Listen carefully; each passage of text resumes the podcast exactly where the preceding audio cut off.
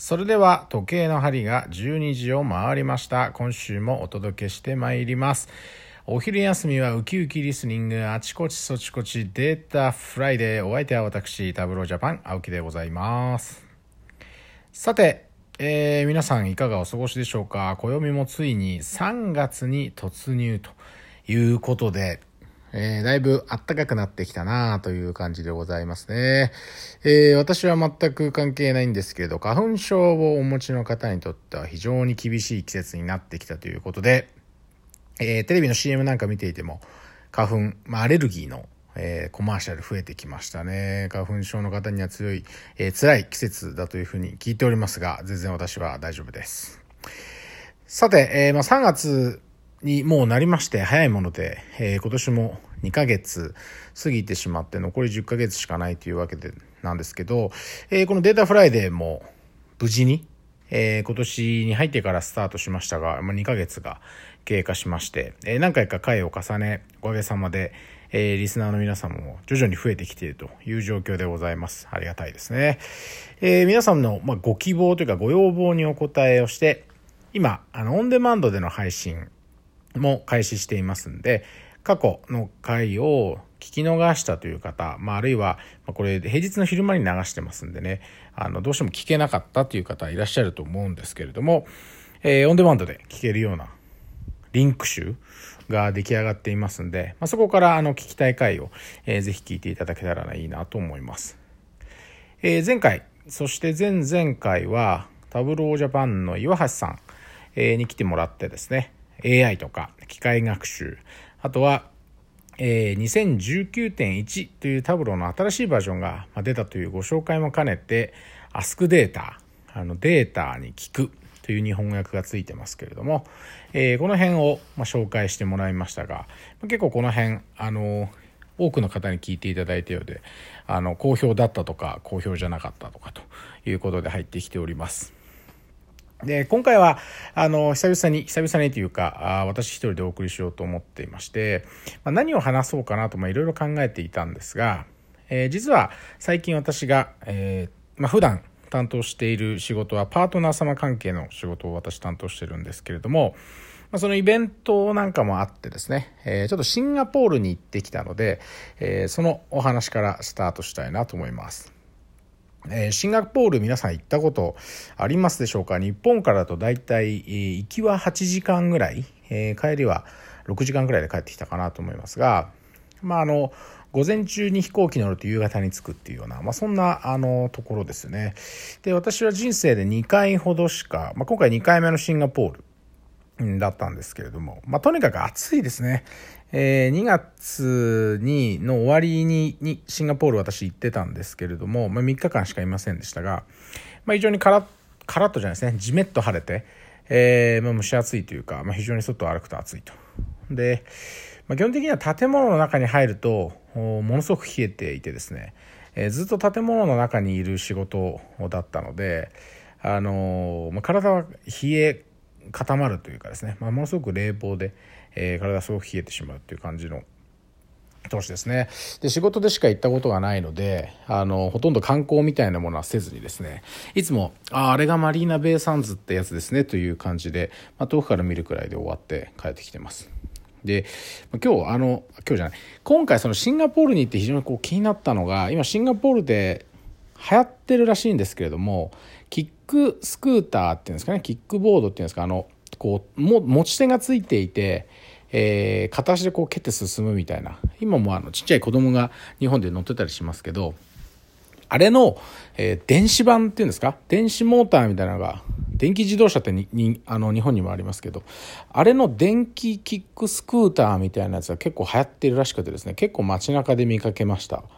であのレンタルを、まあ、シェアサイクル日本でも始まってますけれどああいう形であれをシェアするようなサービスも実はシンガポールで出ているらしくてですね。こう買って日本で乗りたいなと思ったんですがあの日本だとやっぱり道路交通法ですね。道交法の関係があってあれは乗乗れないって言ったら嘘ですね。あの、えー原付か。原動機付き自転車 50cc のバイクと同じ扱いになるということであのナンバーをつけたりとかブレーキランプついてたりとかあとは自賠責の保険に入るとか。で当然歩道じゃなくて車道を走んなきゃいけないとか、まあ、いろんな法規制がやっぱあるみたいですね。ちょっとなんかその法規制をクリアした電動キックスクーターもあるみたいなんで、まあ、ナンバー取って乗ってみようかななんて今思ってますけれども。まあ、そんなシンガポールなんですが、えー、データへの取り組みというところでいくとですね、えー、実はタブローもお手伝いをしているところが結構ありまして、まあ、政府、まあ、国の動きの一環としてですね、えーまあ、初等教育13歳、え、以下13歳ぐらいの子どもだったか、えーまあ、それぐらいの子どもたちに向けて、まあ、そのデータを活用するという教育を一緒に、え、始めるというようなことをやり始めています。でどうですかね？これ日本だと、まあ、初等教育小学校が6年生12歳で終わって、えー、中学校が13歳から15歳までありますけれども今、え、東京オリンピックが終わった後ぐらいから、まあ、プログラミングの授業が小学生に向けて展開されるということで、まあ、その教材をどうするんだなんていう話が、まあ、あるわけですけれども、まあ、プログラミングというのはあの論理的な思考を学べるってことで、まあ、期待されてるというかあの、まあ、次世代の教育として、えー、やっていくべき項目っていうのは、まあ、決定してるっぽいんですよね。でこう、まあ、教える先生も大変だなと思うんですけど一方でもう一つそのデータをどう活用していくか、まあ、データを活用していくかっていうとちょっと難しいんですけれども小学校の時に多分教わるのってグラフの見方はやるんですよね。あの棒グラフとか折れ線グラフとか、まあ、グラフの種類を覚えて、えー、棒グラフが大きい、えー、あるいは小さい、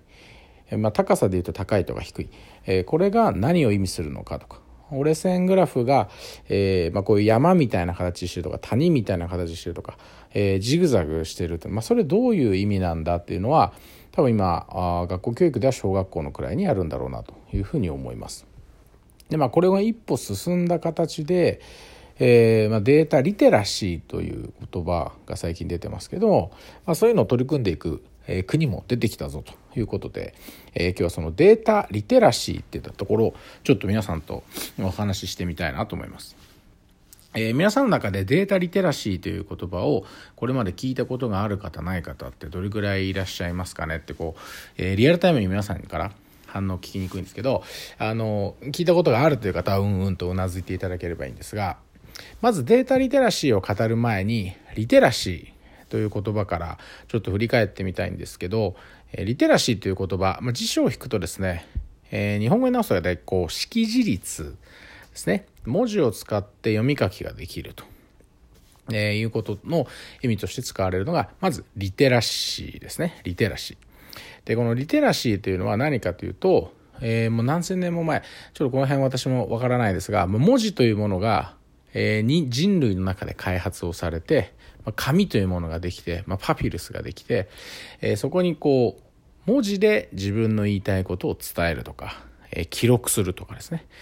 で逆に一方で、え、書かれたものを見て、え何が言いたい文章なのかあるいは、え何がこの時に起こったのか歴史の記録であれば、まあ、そういったものを文字で書いて伝える、え書かれたものを読んで、え思いを汲み取るというか、まあ、そこから知識を得ていく。まあ、これがリテラシーですね。で、日本も国語の授業の中で、えー、まあ、読み書き、えー、習います、えー、作者、この時の作者はあどういう思いで書いたでしょうとか、あるいはこの時の主人公は、えー、何を思っていたでしょうかと、まあ、そういうこう、作者の感情であるとか、え その 作品の中にこう没入していくような、え感情をも読み取る教育っていうのは小学校の時にやってると思うんですね。まあ、これはリテラシーです。で日本はあのリテラシーは非常にこう高くて、えー、世界中の国と比較しても識字率っていうのはとても高いですね、えー、ほぼ全ての人があの文字を読み書きすることができます。じゃあここにデータというものがついてデータリテラシーというのは果たして何なのだろうかというところになるわけです。えー、これのデータフライデーの第2回、まあ、幻の1回目、えー、はもう録音すら残ってなくてですね、えー、もう完全に幻なんですが、その第2回目ですね、オンラインじゃなくて、えー、とアーカイブされているオンデマンドの第1回目。ここで、まあ、AI と BI っていう話を私が一番最初にさせてもらってます。AI と BI っていうのは、アフターインターネットとビフォーインターネットというところ、あの、コンテキストで使わせてもらってるんですが、まあ、ぜひあの気になるという方はオンデマンドでその回を聞いてもらえればと思うんですけど、やっぱりこのアフターインターネット、インターネットが出てきて以降、世の中というのはものすごく変わりましたねというのをその時にもお話をさせていただいて、今、まあ、スマートフォンであるとか、まあ、世の中でこうデジタルに変わっていっているということもあって、まあ、デジタルに変わると大量に今生まれているものがやっぱデータなんですよね。で、えー、いろいろなまあストレージが、大容量ストレージが安くなるとか、まあ、一昔前に比べたら、えー、ブロードバンドということも最近聞かなくなりましたけど、インターネットの速度なんてのはすごくもうめちゃくちゃ速くなっていてですね、大容量通信っていうのは可能になってきてるということもあって、まあ、とにかくデータの、まあ、質とか量とか種類とかっていうのも莫大に増えてますと。これはあの皆さんいろんなところで聞くと思うんですね。じゃあそのデータを読み書きする、まあ、つまりリテラシーする力っていうのが、まあ、データリテラシーと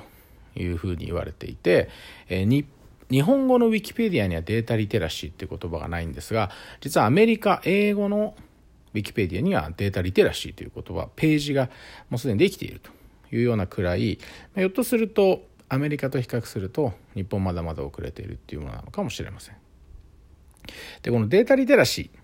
は、えー、どういうものかって言えば、まあ、簡単に置き換える識字率のところで置き換えるとリテラシーが文字を使って自分の言いたいことだったりま何が起きているかっていうのを記録すること。で、えー、一方で文字で書かれたそれらをきちんと見て理解をする。これがデータに置き換わるということなのでデータリテラシーというのはまさにデータを使って今何が起きているかというものを記録し見、え、それを誰かに伝えあるいは受けて受け取り側としてはデータを見て、え、これで何が言いたいのかここから何が、え、気づきとしてあるのか、まあ、それこだと思うんですね。でそれが、え、自分たちのアクションにつながっていくというところで、まあ、データをしっかりと使いこなせてデータから現実を読み取る力とか課題を読み読み取る力、まあ、こういったものを、え、データリテラシーと呼んでもいいんじゃないかなというふうに思います。で冒頭シンガポールではあの、まあ、初等教育でこういうの始まってますっていう話をしましたけれども皆さんの周りでですね、ぜひこう考えてほしいですね。今世の中はデータがこうどんどんどんどん増えてきていて、皆さんの中でもデータ活用って絶対したいはずだと思います。データによる意思決定、これをいかに速やかに行って、現場の意思判断につなげてアクションを取っていくか。これが非常に大事なんですけど、じゃあ実際にこのデータを正しく扱える人ってどれぐらいいるか。データをきちんと見て理解をして何がまずい何がうまくいっているだからこれをやらなきゃいけないあるいはこれをやらなくていいっていうものがすぐ判断できる人間、まあ、これがあの、まあ、ちょっと不足してるっていうかですねもっともっとパワーアップしていかなきゃいけない領域なのかなというふうに思います。で、まあ、一昔前というか、まあ、最近も言われてますけれどもやっぱこうデータサイエンティストっていう言葉も同時にありますね。えー最もセクシーな職業はデータサイエンティストだっていうような記事も、まあ、あったように記憶していますがこうデータサイエンティストまで行くと皆さんどんなイメージをお持ちになるかというとなんとなくこうすごく高度なことをやっぱりやっていて、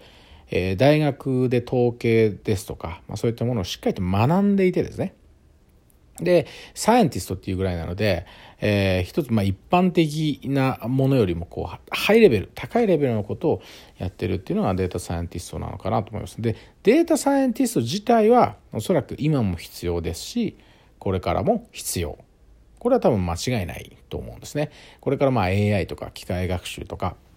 まこれまでデータフライデーで取り扱ってきたようなあことがですね、ま、どんどんどんどんこう我々の人間あるいはビジネスの中に入ってくるっていう意味においては、ま、それをこうきちんと高いレベルでやれるデータサイエンティストっていうのは非常に重要な役割とは思うんですがただ一方でデータサイエンティストのイメージってどうですかね全員が全員になれるっていうイメージもないですね。こういうすごく一部の限られた優秀なえー、教育トレーニングを受けた持つ人だけが、まあ、なれるみたいな、まあ、そんなイメージあると思うんでちょっとこのデータリテラシーっていうところでいくと我々の文字と同じようにやっぱ読み書きと同じなんでやっぱこう一部の人間じゃなくてもうちょっとこう幅広くできるようになる必要があるっていうのが今私が今考えてることですね。でこのデータサイエンティストとちょっと遅れてシチズンデータサイエンティストっていう言葉も出てきました。データサイエンティストにシチズン市民市民ですね市民という言葉がついたシチズンデータサイエンティストでこれこれが意味するところはやっぱりそのデータサイエンティストっていうのがある種ハイレベルなすごくこう高尚な、えー、職業っていうか職種というか、まあ、そういったところからね、こう降りてきているようなイメージだと思うんです。あのより一般人って言ったらあれですけども、まあ、私も含めて、えー、そういう統計をきちんと大学なんかで勉強してきたことがない人間でもシチズンデータサイエンティストとして、まあ、サイエンティスデータサイエンティストにこうちょっと毛の生えた、えー、みたいな人としてですね、えー、きちんとデータを取り扱ってデータからインサイトを得ていく。インサイトを得ていくでこれが非常にまああの今流れとしてよく出てきているのでこの辺の、まあ、データサイエンティストってまあ皆さん言葉として聞いたことあると思うんですけどそこにこう加えて出てきたシチズンデータサイエンティストっていう言葉ですとかあるいはデータリテラシーまあ、こういう言葉もですね、えー、ぜひデータ界隈今後どういう動きになっていくんだろうなって気になっている方はあのチェックしていただくといいのかなと思います。でデータサイエンティストじゃないごめんなさい、えー、データリテラシーですね。データリテラシーを上げる。リテリテラシーを高めていくっていうことを考えた時に果たしてこれ社会人になってから身につけるべきスキルなのかっていうのがあの今私の考えているところであってですね。今タブローはご存知の方もいるでしょうしいない方も当然いると思いますがアカデミックプログラムという大学の授業で使っていただくえー、あるいはま学生さんそのものが、ま自分のデータリテラシーを高めるために使う、まあ、研究とかですね論文で当然数字を皆さん使った経験はあると思うんですね。あのえー、理系の学生だけじゃなくて文系とか、まあ、経済学部の学生だってレポート書こうと思ったらいろいろ世界の経済状況がどうなってるとかっていうのは全部数字でこうやっぱ語らないといけないわけですから、まあ、その観点でいくとおまあ、非常に文系理系問わず、まあ、データを使う力というのは求められていてタブロは彼らに対してアカデミックプログラムというなんと無償の無料でこれ使えるプログラムというのを展開しています。でアメリカではですねこれまで累計でおよそ17万人ぐらいもう使ってるんですね。これのこのプログラムの恩恵を受けてこれまで17万人ぐらいの学生がバーンとやってるんですけど日本の学生はですねこれ数字取ってみるとまだまだいかないですね。まだまだ全然足りてないというかあの100%には程遠い。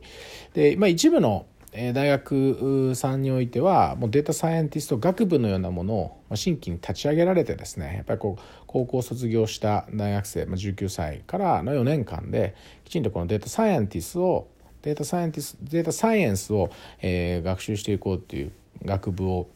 立ち上げられている大学さんなんかもいらっしゃるわけですがもっとねやっぱそこをさらに進んで、え、一般の学生があのデータまあエクセルじゃなくて、え、タブローを当たり前のように使えるような時代になると非常にこう面白い世の中になってくるんじゃないかなと思って私もたまにあのいろんな大学さんにお邪魔をして、え、授業でこういうことをやってみませんか？ですとかあの、ま、大学職員の方に使っていただく先生に使っていただくっていうような、ま、お話もさせていただいているところでございます。なので、まあ、もし今回あの聞いているこれを聞いている皆さんの中に、まあ、そういう大学関係者の方がいたりですとかあるいは、えー、大学に通っているお子さんをお持ちの方ですとかあるいは、まあ、そういう大学の先生とかですね、えー、職員の方にお友達ご友人がいらっしゃる。ということであれば、まあ、ぜひあのタブロに問い合わせていただいてこういうアカデミックプログラムでデータを扱っていくっていうえー、学生をいち早くこう育っていくのを一緒にやらせていただきたいなと、まあ、そんなふうに考えています。今ちょうど3月になってテレビコマーシャルなんかを見ていても、まあ、卒業シーズンだったり4月には新社会人になる、え、学生さんも多いんで、えー、フレッシャーズのスーツの CM をよく見かけますね。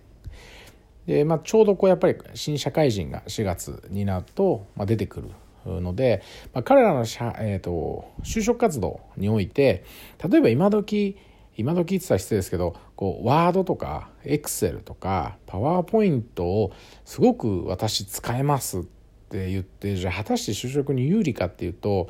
うんまあ、まあ割とですねもうパソコンっていうのも Windows98 以来、あ、あれから20年ぐらい経ってですね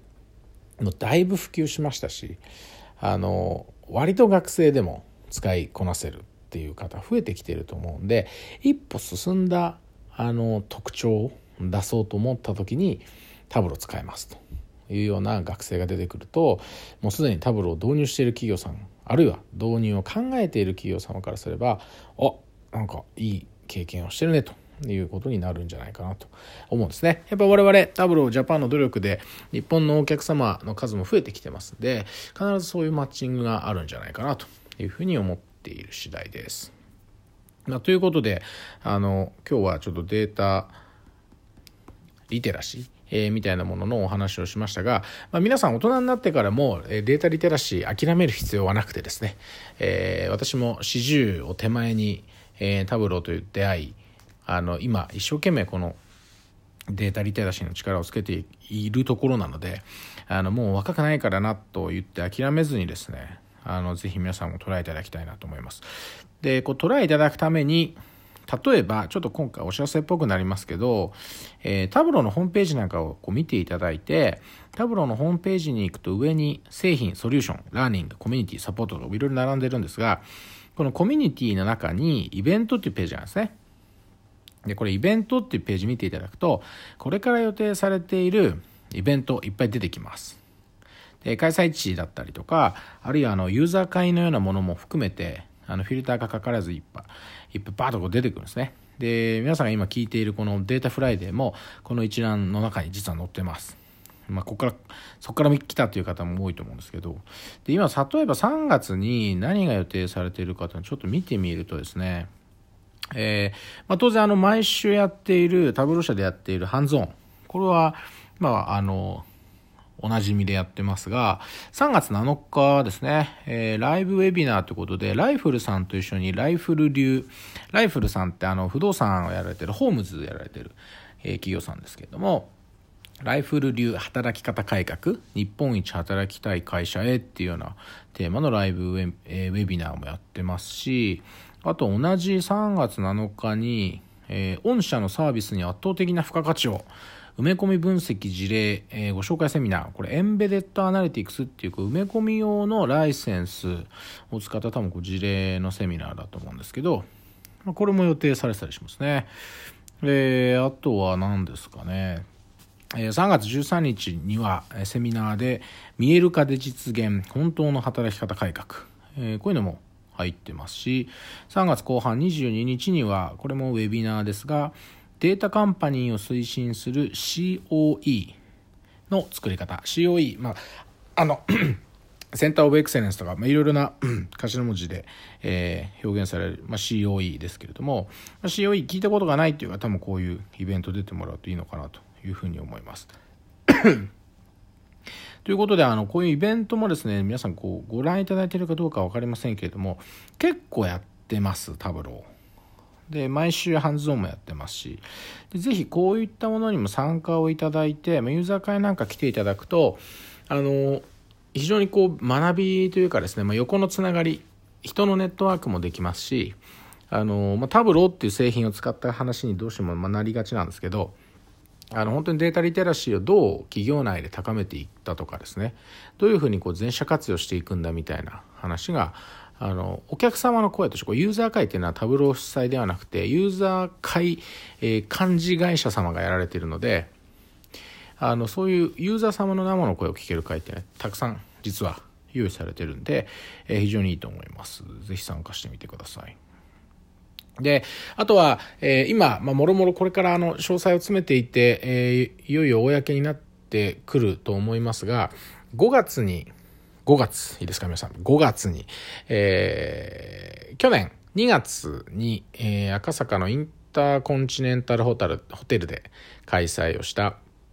えー、タブロデータデイアウトという自社イベントありましたが、今回場所を変えまして、えー、おそらく、えー、あの、芝大門にあるですね、えー、某ホテルを今計画していますが、ここで5月に、え、今年もタブローデータデイアウトというイベントが開催されそうです。開催され、開催に向けて今、もろもろ調整をしていまして、そのうちアナウンスが出ると思いますが、なので、まあ、5月、えー、非常に大きなイベント、タブロージャパンでやります。で、ここでは、えっ、ー、と、タブローの人間がしゃべるテクニカルなセッション、ハンズオンみたいなものもありますし、当然多くのお客様にその事例を語っていただくカスタマーセッション、で当然、まあ、基調講演なんかも、え入れた、まあ、1日限りのイベント。でおそらく前回無料だったんで今回も多分無料になると思います。事前登録していただいてあの会場にお越しになられいただければあの誰でも入れるっていう多分イベントになってると思います。んで、まあ、ぜひあのこういうタブローのホームページイベント周り情報発信すごくされてますんで、えぜひそういったところはチェックいただいて、え、このデータリテラシーを上げていくためのですね、え、時間をぜひ割いていただきたいなというふうに思う次第です。